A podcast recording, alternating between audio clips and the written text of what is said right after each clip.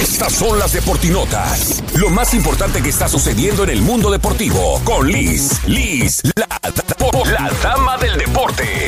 Las deportinotas son presentadas por Access Community Health Network. Hablemos de la noche de anoche, cuando se acumuló una derrota más para la selección del Tata Martino, que cayó por un gol a cero ante la selección de Paraguay desde el estadio de Atlanta, donde los abucheos de fuera Tata, fuera Tata cada vez se escucharon más. México generó llegadas, pero no la pudo definir y por parte de Paraguay fue Derlis González quien hizo el gol al minuto 50 para así sellar una derrota más de la selección mexicana con el Tata Martino. Quedan solamente dos amistosos previo al debut de Qatar 2022, próximo 24 de septiembre ante Perú y el 26 ante Colombia. ¿Qué dijo el Tata sobre los abucheos y la afición? Aquí lo que comentó y puedo entender que hay algún tipo de confusión respecto a cómo jugó el equipo el primer tiempo. Porque yo cuando hablé con... Yo entré al, vestuario y le dije, extraordinario lo que están haciendo.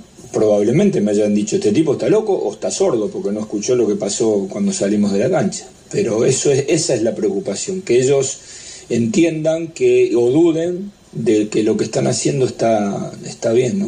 Y esta noche arranca la jornada 12 de Liga MX, nos toca de dos para que se preparen. El Atlético San Luis recibiendo a los Cholos de Tijuana a partir de las 7 de la tarde y el Querétaro ante el Puebla a las 9 de la noche, tiempo centro. Recuerden que para más detalles estamos en contacto en mis redes, Liz Liz con Z, Dama Deporte. Las deportinotas son presentadas por Access Community Health Network. Descubre cómo cómo estar saludable ayudará a que tus niños tengan un ciclo escolar exitoso con Access Community Health Network. Haz una cita en achn.net.